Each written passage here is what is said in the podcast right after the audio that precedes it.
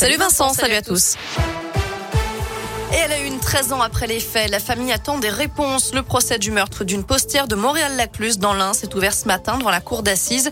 Les faits remontent au 19 décembre 2008. Le corps de Catherine Burgot, 41 ans, poignardée de 28 coups de couteau, est découvert dans l'agence postale où elle travaille. Dans le box des accusés, Mamadou Diallo, un homme âgé de 32 ans aujourd'hui.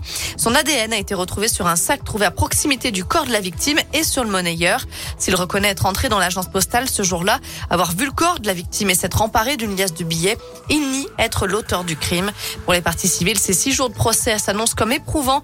Maître Séverine Debourg est l'avocate de la famille de la postière. La famille, elle attend euh, ce procès depuis 13 ans maintenant. Donc autant vous dire que leur état d'esprit était à la fois d'être euh, impatient, mais d'être complètement fébrile. Hein. Ils sont là pour cette semaine, pour essayer de comprendre et pour essayer d'avoir des réponses, ce qui est toujours extrêmement difficile. On est là pour débattre, on est là pour écouter et pour entendre et pour, à mon avis, faire jaillir ce qui sera la vérité judiciaire.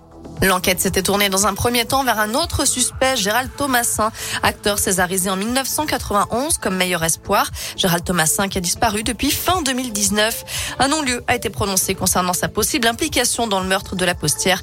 Le verdict de ce procès est attendu le 4 avril. Jean-Vincent Placé en garde à vue pour harcèlement et agression sexuelle. L'ancien élu écologiste est visé par la plainte d'une ex-collaboratrice qui l'accuse notamment de lui avoir touché les fesses en marge d'un rassemblement politique en France, mais aussi euh, la poitrine lors d'un déplacement officiel à Séoul.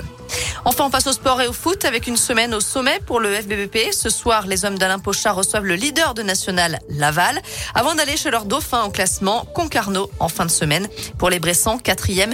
C'est donc une semaine presque décisive pour se hisser sur le podium, rattraper ses adversaires et pourquoi pas euh, viser un grand coup dans ce sprint final. Le coup d'envoi, c'est dans 30 minutes.